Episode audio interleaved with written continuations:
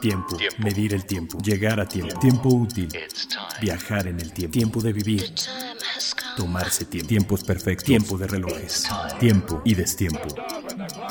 Capturamos las máquinas e instancias perfectas que conquistan el concepto del tiempo. Relojes, vivencias que atrapan el tiempo. Todas conviven a un tiempo en una sola hora.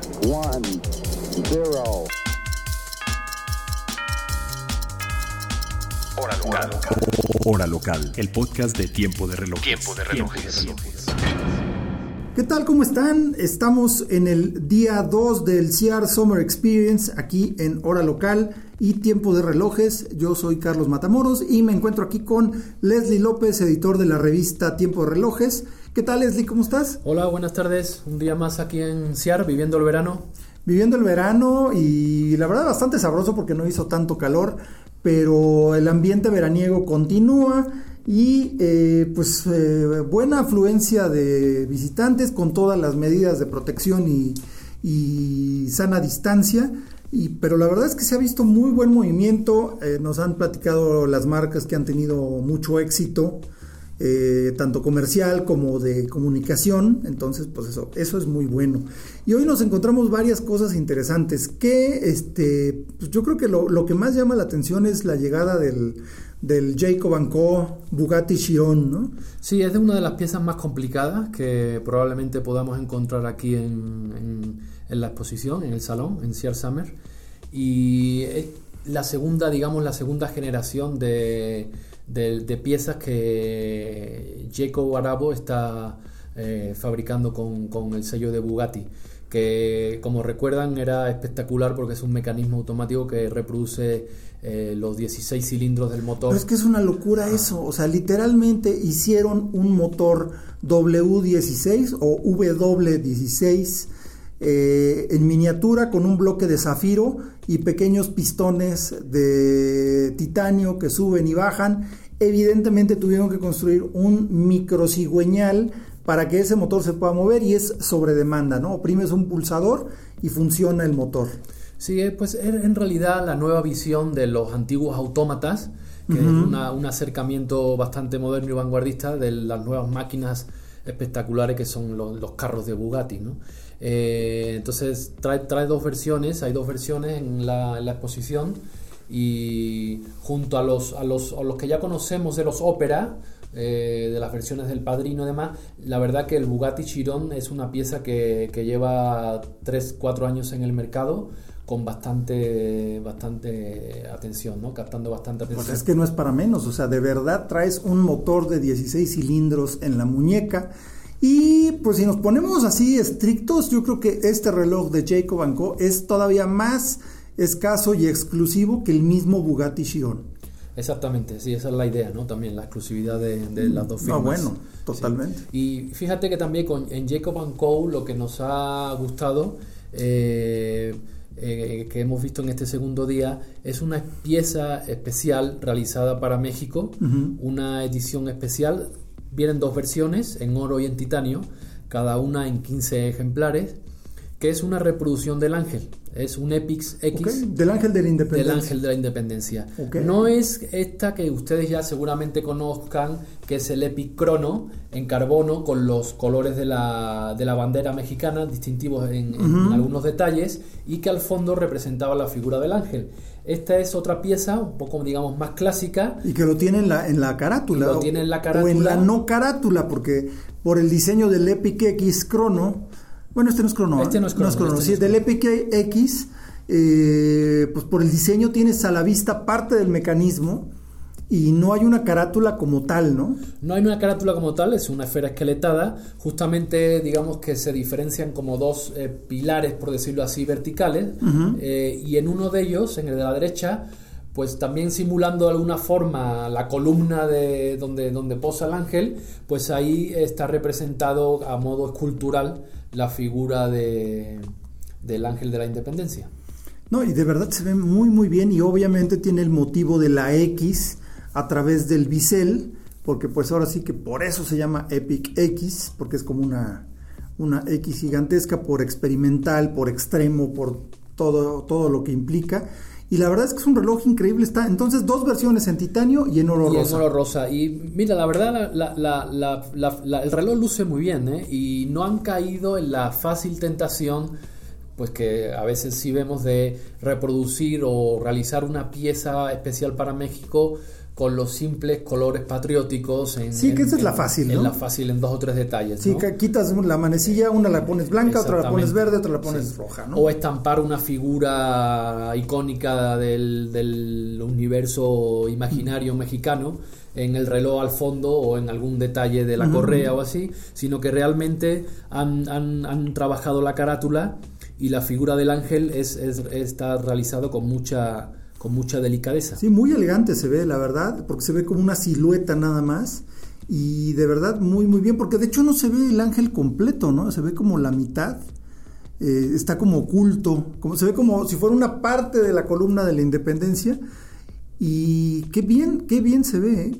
qué, elegante, porque además el, por el tipo de construcción podemos ver parte del mecanismo, abajo se encuentra el, volante oscilador y a las 12 tenemos un gran barrilete esqueletado con eh, pues una, una rueda de apariencia pues digamos de la época del ángel de la independencia, de la época de la revolución, un poquito después de la revolución industrial. O sea, tiene ese estilo como steampunk el diseño, ¿no? Sí, es, es muy bonito el reloj y pues es uno de los lanzamientos, digamos, mundiales o exclusivos para, para desear y para el mercado mexicano. Oh, buenísimo, ¿eh? Ese es, un, es una pieza muy interesante. Es algo que Temposatis ha, ha, hecho tradicionalmente con las marcas que representa, el hacer ediciones especiales para México y hay un poco de todo, pero como que esta es una de las mejor logradas, ¿no? Sí, la verdad que sí estaba bien trabajada. Y hablando de piezas únicas, también hoy, en este paseo que dimos eh, en la mañana, eh, descubrimos también una pieza única que ha traído Hublot, que es un Spirit, eh, Spirit of Big Bang. Big Bang en caja de zafiro, que ya existía, pero la exclusividad, digamos, de la pieza es que en el bisel eh, monta eh, diamantes. talla baguette. ¡Wow! La verdad es que sí, sí está muy, muy impresionante, porque además un mecanismo completamente de manufactura, esqueletado, no de que se haya trabajado para, para abrirlo, sino que fue diseñado así entonces es, un mecanismo pensado arquitectónicamente que luce perfectamente y por la caja de zafiro pues es posible verlo por todos lados, ¿no? por todos los ángulos. Por todos lados, juegas también incluso en las esferas de la, con, la, con los índices también son discos de zafiro para jugar también con permitir mayor transparencia y es, bueno, sabemos que Hublot es una marca muy exitosa y muy bien posicionada en México, entonces entiende perfectamente el lenguaje ya más cultivado del colector, digamos, o el coleccionista más exigente y prepara estos lanzamientos ad hoc para ocasiones como, como SIAR. Que es algo que también eh, el, eh, el, director, presidente, CEO de Atila, que es Rick de la Croix, tiene un pulso como muy clarito y muy sensible acerca del mercado mexicano, ¿no? Le entiende muy bien y saca este tipo de, ediciones limitadas para, para, México con mucho tino, ¿no?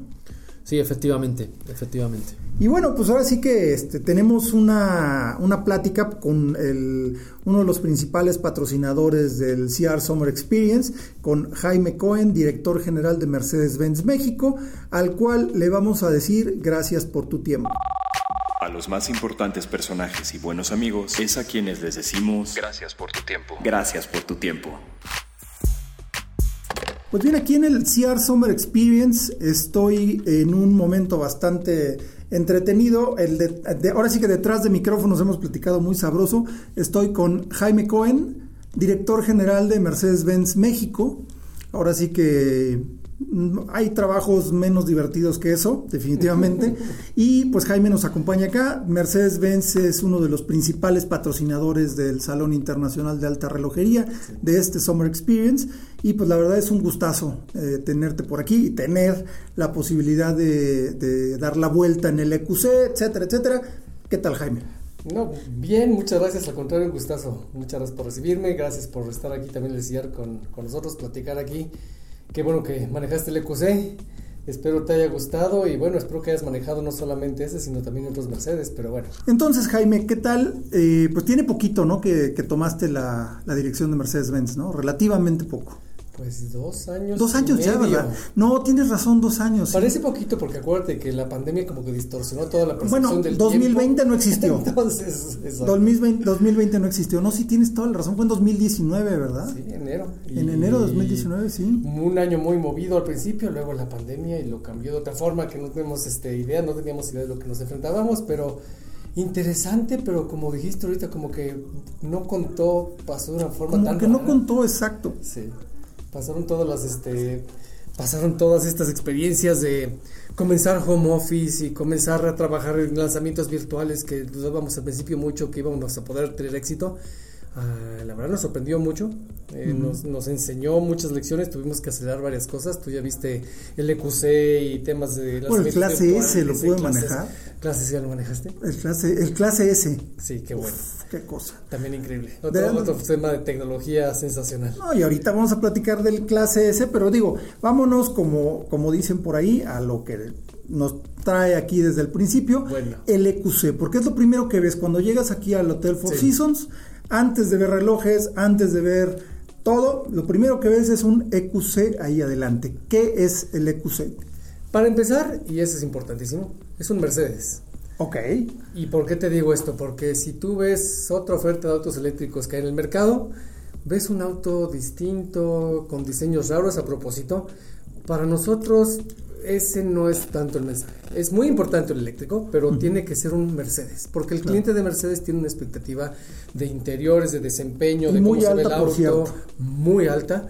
Entonces, tienes un Mercedes eléctrico, y eso es lo importante. Y segundo, no nada más porque es un Mercedes, sino porque es nuestra primera oferta en un segmento que va a crecer, en el que seguimos apostando fuerte y en el que hemos declarado incluso como corporación que ahí vamos con todas. Los SUV compactos.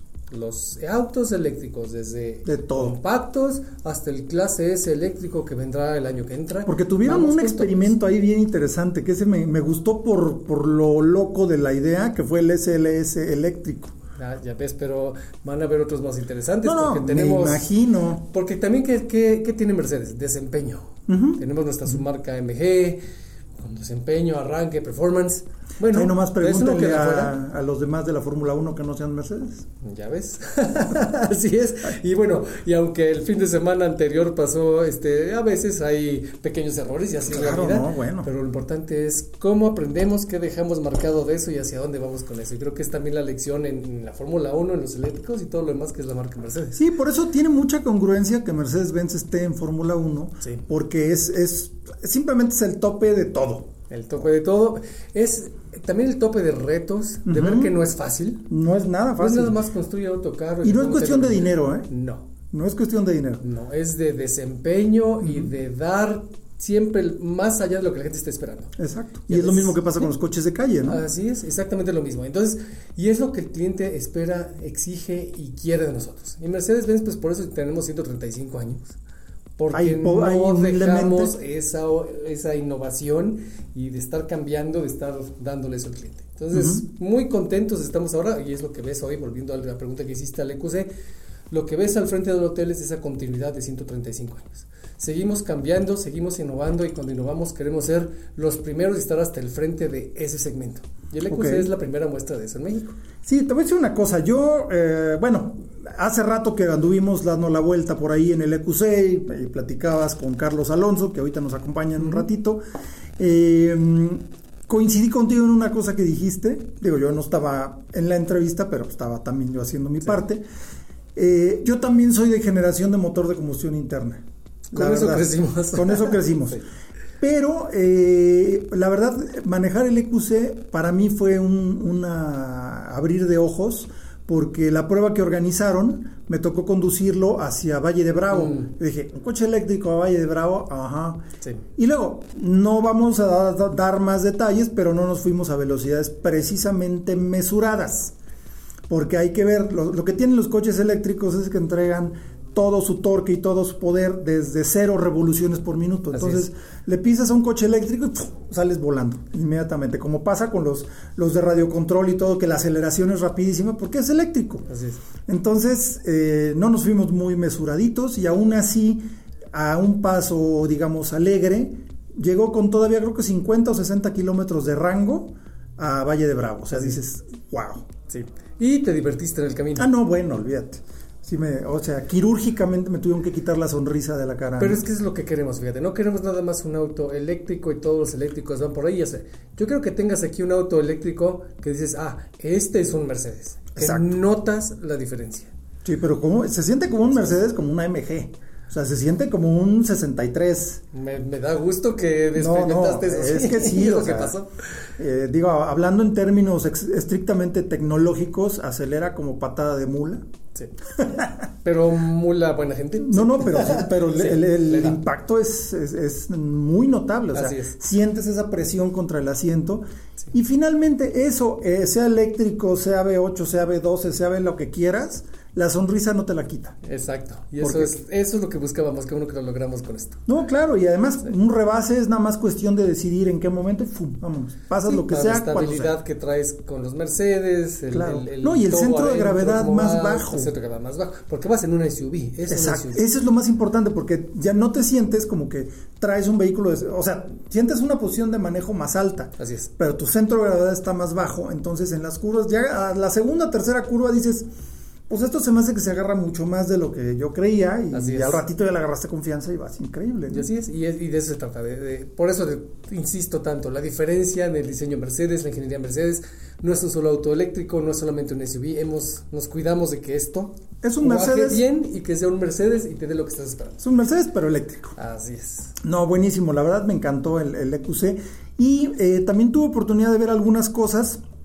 que me gustaría que nos platicaras acerca de las estrategias que está haciendo Mercedes para familiarizar al público, porque es un cambio tan radical casi como cuando pasamos de los carruajes de caballos. Al- a los automóviles de combustión interna. Claro que es. Pasar de, mo- de motores de combustión interna a, Que esa a movilidad eléctrica. no fue fácil. No, de no, nada fácil. motor de combustión interna. Nada fácil. Demoró todavía en los 40 había mucha de esa movilidad Sí. en los países desarrollados y en Europa. Claro, no, y es lógico que ahora va a ser un poco más rápido, pero aún así se requiere un periodo de adaptación precisamente para los que somos nostálgicos del motor de combustión. Sí. ¿Qué ha hecho Mercedes para familiarizar al consumidor con eh, esta movilidad eléctrica? Bueno, está todo el tema obvio de promoción, pláticas, este, generación de materiales de video y todo esto, pero lo más importante es que el cliente se suba al vehículo, porque ahí es donde está la diferencia. Tenemos que enseñarle cómo manejar la expectativa que tú mismo estabas diciendo, ¿no? ¿Cómo va a acelerar? ¿Cómo va a frenar? ¿Qué, ¿Tendrá algún desempeño distinto en las curvas? Creo que eso únicamente realmente lo, lo libras y lo contestas con la experiencia manejando. Entonces estamos este, teniendo muchas de esas experiencias. Tú ya mencionaste, por ejemplo, dos de las que hemos organizado. Hemos organizado otras más. Pero básicamente hay que llevarlos también a los clientes a los a caminos que se podrían considerar eh, de reto. Claro. Luego Valle de Bravo con curvas y con subidas y bajadas nos pareció excepcional para eso. Ahora tenemos que hacer y estamos realizando aquí en la Ciudad de México porque mucho de esto, la mayoría, la verdad, va a Va a ser vivir aquí. urbano. Sí, sí. Entonces tienes que tener toda esta sensación en el ambiente urbano, cómo va a ser, qué va a funcionar, qué no va a funcionar, qué, y darte cuenta de que, ¿sabes qué? Si es un cambio radical en tecnología y en lo que estamos acostumbrados, pero no es tan radical en cómo estás manejando. No necesitas regresar a la escuela de conducción y a las clases de no sé quién. Sí, no, no, no, No. es un reaprendizaje No total. es- exacto. Y de hecho, algo de lo que me llamó la atención es que es muy transparente el uso de, del EQC con respecto a un coche no- del anterior de combustión interna. Exacto, es muy transparente. ¿Sabes qué es lo más eh, distinto? El ruido. El no ruido, más bien. El, El, no, el silencio. silencio absoluto, ¿sí? Ya arrancó. Como que no es- Aunque si tú, y ahorita quizás hablamos, eh, si manejaste el clase S, que es de combustión interna, el, también es muy silencioso. Pero yo creo que es el cambio, uno de los cambios mayores es esa sensación de, bueno, ya, ya puedo arrancar, ya no, ya arrancó el motor. Y el otro tema es también empezar a manejar un ambiente urbano. ¿Qué vamos a hacer con la gente que está acostumbrada a cruzar una calle y escucha el ruido de un auto que viene? Entonces estamos trabajando también en, en- en- en lanzar una app a través de nuestro sistema Mercedes Me que le va a agregar un poquito de sonido, nada más como protección, Aunque yo creo que aquí se está tocando otro tema. Todo el mundo se enfoca en eléctricos en qué? Neutralidad de emisiones, bajas emisiones. Se nos olvida la contaminación por ruido. Claro. Y nos hemos olvidado de eso, de, de- de escuchar la naturaleza, los árboles, los, los pájaros, este, el viento. Y yo creo que, el- que entre más autos eléctricos haya, nos vamos a empezar a, a dar más cuenta de esto y vamos a recuperar otra parte del ambiente que no es como que la primordial o la que la gente se enfoca cuando hay un tema de autos eléctricos. Entonces, para mí esto es muy importante porque te habla de todo, no es nada más un elemento, te habla de todos los demás y, y también tenemos que hablar más tarde de reciclaje y de recuperación de las baterías y todo esto. Entonces, En ese es tema, ¿cómo van? O sea, en ese tema, ¿qué tan reciclable o qué tanto material reciclado tiene el EQC? Que también me encontré con el asunto de que la, la vestidura parece cuero y todo, pero no es cuero, es otro material. Así es. Mira, el uso de materiales reciclables se está incrementando muchísimo, entonces también tenemos varios de ellos en, en- o reciclados también en el EQC. Mm, Sí, reciclables y Pero reciclables. para mí lo, lo importante ahí es el tema batería. Entonces, este Mercedes-Benz también está estudiando, analizando qué hacer con las baterías. Entonces, por ejemplo, en la- el- yo vi el, el otro día, el otro día, hace unos seis meses, tenían unos contenedores especiales para recuperar baterías, reprogramarlas, porque las baterías están diseñadas y programadas para auto. Yo no puedo sacarla de ahí y enchufarla a una casa. Entonces están trabajando en cómo hacer esto para crear packs para, por ejemplo, este, proporcionar electricidad a, a unidades de habitacionales, oficinas. Sí, porque empiezan a perder capacidad de carga. Sí, como te pasa con tu teléfono Claro, celular. pero no quedan inútiles totalmente, menos ¿no? O, o- o se descarga más rápido, pero sigue habiendo una utilidad. Claro. Entonces, ¿cómo reaprovechas esa utilidad? Porque ahí es donde viene el tema total de, de- de- de sustentabilidad y de responsabilidad ecológica. Ok. No puedo nomás votarle yo eso a alguien más. Tengo que participar y ver también qué pasa después. No, y exactamente, al alargar la vida útil de esas baterías, a lo mejor ya no en su uso primordial, que fue el, el impulsar un automóvil como el EQC, pues sí, darle ese uso y también alargar los periodos entre reciclaje, porque digo, la el reciclaje de las baterías no es nada simple. Nada simple. Pero ta- también aquí viene otro tema de comunicación que me preguntaste. ¿Qué están haciendo con los clientes? Bueno, tenemos que también traerle esta conciencia al cliente. Mucho del cliente del eléctrico sí tiene esta conciencia ecológica, pero limitada al auto y sus emisiones. Hay que expandirla a todo lo demás. Exacto. Cómo se genera la electricidad, a dónde van los demás de los componentes. Eh, por ahí hay algún otro segmento dentro del auto, de los clientes de autos eléctricos que dicen que lo quieren por estatus. Ok, Es que está también bien, sirve, o sea- válido, pero aprovechemos que ya se montó un eléctrico y cómo educamos y hacemos eso más, porque tenemos todo este compromiso de ser neutrales en carbono en 2039 y para nosotros no es nada más autos, es producción, Claro. ventas, Sí, oficinas. porque la producción de vehículos consume mucha agua, consume muchos recursos. Electricidad, energía de Exacto, todos sí, sí. tipos. Entonces, ¿cómo hacemos para que realmente tengamos una cadena integral desde el desarrollo e incluso imaginación y diseño de un nuevo auto hasta cómo se vende, cómo se administra, dónde- cómo se da el servicio y dónde acaba ese vehículo? Y, y si no tienes esa conciencia entera, entonces yo creo que no estás completando bien el círculo y Mercedes-Benz es lo que está pensando. ¿Cómo completamos bien todo ese círculo y que incluye aspectos que no son tan evidentes? De nuevo, para la gente lo evidente es el auto, pero pues, atrás y alrededor Hay un montón de cosas, claro, claro. Oye, pues muchísimas gracias, Jaime. Es un placer platicar. Nos podemos quedar platicando Claro. de coches todo el rato. Ahora, a ti, de lo que viste aquí en el CIAR, ¿qué relojes te gustaron? ¿Cuáles no me gustaron? Pero Es así, ¿Qué dices? Así como supermercado. A ver, eh, este me gusta. ¿Cuál te gustó? Que dices, "Es- este sí me gusta como para ponerlo en mi manita y dejarlo ahí unos par de años. Vi, a un, vi uno ahí de Frank Miller muy bonito, que tiene una como esfera del, del, del turbo Ah, ¿del turbillón? del turbillón. Ese está increíble, sí, es el, sí, sí, sí, el Gravity. Muy Gravity, pero pensado y con transparencia y ves todo el diseño muy muy bonito. Me encantó. Nada mal, ¿eh? Esa es una pieza bien interesante. Así para las- la lista de Navidad para mi señora si está escuchando ya sabe. Claro, sí, sí, allá apúntele Frank Exacto. Müller, Gravity. Muy bien. Este, no, buenísimo, de verdad muchas gracias Jaime, un placer y pues ahora sí que eh, esperamos seguir haciendo mucho más contenido sobre autos con Mercedes Claro Benz que sí, con todo para gusto. hora local y tiempo de relojes, pues aquí Y estamos. tenemos que vernos cuando venga el nuevo LQB a fin de este año. Ah, perfecto, Y sí. el año que entra ya veremos el, El EQS y los demás. El EQA también. Entonces, bueno, poco O sea, va a haber una, una serie completa de EQs. Sí, porque acuérdate, no es nada más un auto eléctrico. No, no, son es autos todo un concepto, sí. Pequeños, más grandes para la necesidad de cada persona. Entonces, este, bueno, Claro. vamos platicando y vamos. Ahí lo vamos, Vamos probándolos. Y vamos a estar este, muy en contacto y veremos Exacto. qué más, eh, qué más nos trae Mercedes-Benz. Y como decimos aquí en Hora Local, pues muchas gracias por tu tiempo. Gracias a ti. Gracias Jaime Cohen, director general de Mercedes-Benz México. Y pues seguimos aquí en el CIAR Summer Experience en Hora Local y Tiempo de Relojes. A los más importantes personajes y buenos amigos es a quienes les decimos Gracias por tu tiempo. gracias por tu tiempo. De verdad muy interesante el enfoque que, que da Mercedes-Benz, que nos platica, que nos, bueno, que nos platicó Jaime Cohen acerca de, todo el universo EQ en Mercedes-Benz y bueno, pues lo pueden ver aquí en el CR Summer Experience, como les comentamos hace unos minutos, es prácticamente lo primero que ven al llegar al Hotel Four Seasons aquí en Reforma, en la Ciudad de México. Bueno, Leslie, vamos a, a- a darle una, una vueltecita a una tradición que pues ahora sí que se volvió a poner de moda, ¿no? Que son los relojes de mesa. Hace años que, los relojes de mesa pues eran, parte importante de la decoración de un hogar y eran un legado familiar y demás.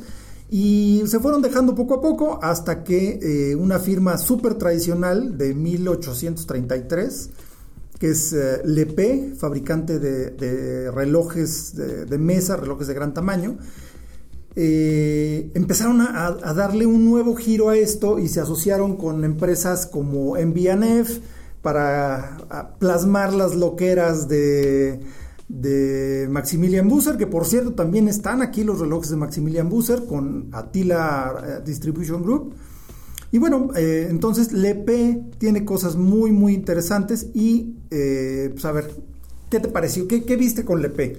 Bueno, es fantástico, ¿no? Porque como tú bien dices, es una marca centenaria ya con más de un siglo y medio de tradición y que efectivamente ahora el reloj de, de tradicional eh, de mesa o el clock table él se ha convertido gracias a, a gente con esta visión más moderna a objetos de diseño realmente, ¿no? Y- y- Esculturas. y esculturas modernas de vanguardia que, que las pones en tu mesa y que además, bueno, pues te dan la hora de forma eh, ingeniosa. Es un clásico ya de Siar, Lepé, Ujú. porque como tú bien dices, eh, sobre todo empezó en los últimos años trabajó mucho con Envianef, en proyectos conjuntos, y además también es proveedor, o sea, pr- prácticamente fabricante de los últimos relojes de mesa que, que- que- alguna marca se está atreviendo a lanzar, como ha sido el propio Blood, como ha sido el nuevo UFO de Ulis Nardin. Ellos están normalmente pues ahí detrás, ¿no? En background.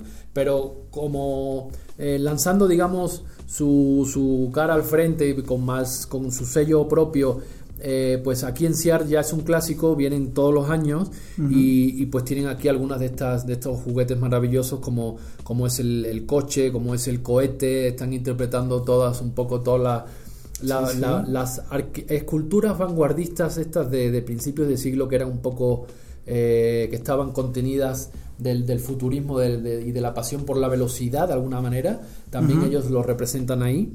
Sí, y parecen como criaturas espaciales o como naves extraterrestres. Hay un poco de todo, ¿no? Sí, también tienen varios robots, ¿no? Sherman, hay, hay varios, varios robotcitos. Acaban de lanzar un avión, pero pues apenas no hace tanto, ese no, aún no, no llegó a México. Pero están, pues te digo, todos estos precedentes. ¿no? me acuerdo que hay unos que tienen forma de globo aerostático, que son realmente para tenerlos colgados y te muestran la hora en lo que sería la canastilla del reloj, ¿no? Digo, la canastilla del globo. Exactamente. Tienen también la, la- el quinto elemento, que es una especie de, de estación, digamos, eh, Meteorológica, meteorológica, sí, que te da la humedad, te da la temperatura, te da, obviamente cuenta con un reloj. Eh, son, la verdad, que mecanismos muy ingeniosos. Y junto también a, a esta tradición, pues también podemos recordar, lo- los encontramos en Ciar, a TUS, The Name Society, que si recuerdas fue una marca que a nivel mundial su lanzamiento lo tuvo en Ciar, Sí, justamente. sí, sí, sí. Creo, si no recuerdo mal, hace tres años, si no recuerdo mal. y lanzaron justamente su famosa pistola. ¿no? La de Pancho Villa. La de Pancho Villa, no sé si es un Colt o porque no soy muy Sí, es un. Colt yo. 45. Sí, ¿verdad? Se reproduce un, un revólver Colt 45 que era pues eh, era el arma de el arma personal de Doroteo Arango, mejor conocido por Pancho Villa. este, un revolucionario y tiene todo ese espíritu este, rebelde revolucionario de la mente que hay detrás de, de TUS, de, de Name Society, que es Rey de la Croix, una, una cuestión muy especial, muy diferente. Eh, y sí, básicamente es una pistola enorme. Imagínense si alguna vez vieron las películas de Harry el Sucio con Clint Eastwood, pues es un revólver como de ese tamaño, ¿no? que es una especie de cañón de mano. Y, y, pero digo, era el tamaño de pistola que había en ese entonces.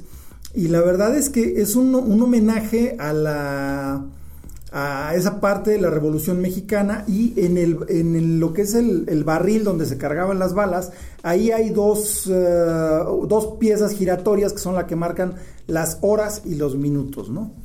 Justamente también es un mecanismo fabricado por LP.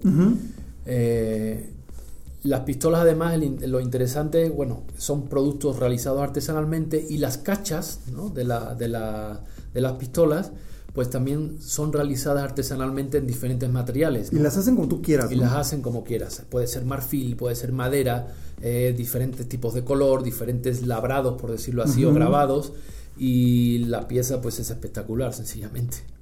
Sí, la verdad es que es, son de esas cosas extrañas que podemos eh, encontrar. De hecho, para, para que vean una una idea de lo que es. En el canal de YouTube de Hora Local tenemos un video con esta pistola de, de Name Society. Ahí la pueden encontrar para que vean a más detalle de lo que se trata. Pero bueno, han salido nuevas versiones y todas ellas están aquí en el CR Summer Experience. Junto, es más, de hecho está muy cerca del stand de LP y eh, pues es, es, un producto fuera de lo, de lo normal muy interesante y definitivamente como son los relojes de mesa, una pieza que inicia conversaciones, ¿no?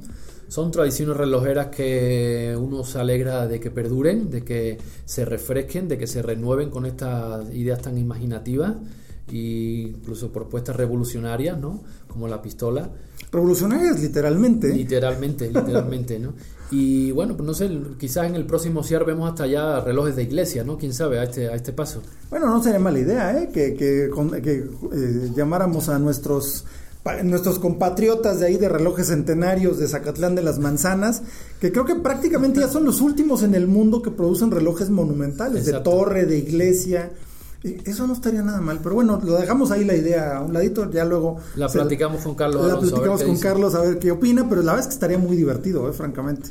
Yo tuve la oportunidad de ir a, la, a la, fábrica de, de, ellos ahí en Zacatlán de las Manzanas, en Puebla, y de verdad el, el trabajo es increíble, o sea, dices, parece Suiza esto, ¿no? Increíble, la verdad muy bien. Ojalá que se animara un día de estos a venir, y es yo creo que de los tesoros relojeros mexicanos esta eh, relojes centenarios y lo que relojes centenario y aquí en Zacatlán de las Manzanas. Y bueno, dejamos atrás Zacatlán de las Manzanas y nos regresamos aquí a Reforma, a la Avenida Paseo de la Reforma, al Hotel Four Seasons en el CR Summer Experience, donde pues seguiremos platicándoles eh, lo que suceda el día de mañana, el tercer y último día de este CR Summer Experience, un digamos que un, un poquito de calentamiento para lo que viene en octubre, pero un evento con gran personalidad, con la, precisamente la experiencia veraniega. Hay cuestiones gastronómicas, hay mucho, hay música, hay plática, hay buenos amigos, entusiastas de la relojería. No dejen de darse una vuelta si tienen ya su registro, su invitación. Y bueno, pues aquí los esperamos y los esperan todas las marcas para mostrarles sus últimas novedades y de verdad eh, agradecemos que ya tengamos la posibilidad de un evento presencial, tal como fue el CIAR del año pasado, que fue prácticamente el único evento presencial que se hizo en 2020, y tener la oportunidad de tocar, de admirar, de ponernos en la muñeca los relojes, porque pues ahora sí que de ahí es donde nace el amor por eh, la relojería y pues nada mejor que compartirlo con amigos y aquí va a encontrar a muchos muy bien, Leslie, pues muchísimas gracias. Nada, gracias a ti, un gusto. Seguimos mañana. Claro que sí, Leslie López, director de la revista Tiempo, de, perdón, editor de la revista Tiempo de Relojes. Y pues yo soy Carlos Matamoros de Hora Local y Hora Local por Tiempo de Relojes. Y pues aquí nos encontramos el día de mañana. Esto fue Hora Local, Hora Local, el podcast de Tiempo de Relojes. Tiempo de Relojes. Manteniéndote a tiempo sobre todo aquello que hace latir tu corazón. Nos escuchamos en el próximo episodio. Productor ejecutivo Antonio Sempere. Voz en off Arturo Jara. Hora local es una producción de finísimos.com.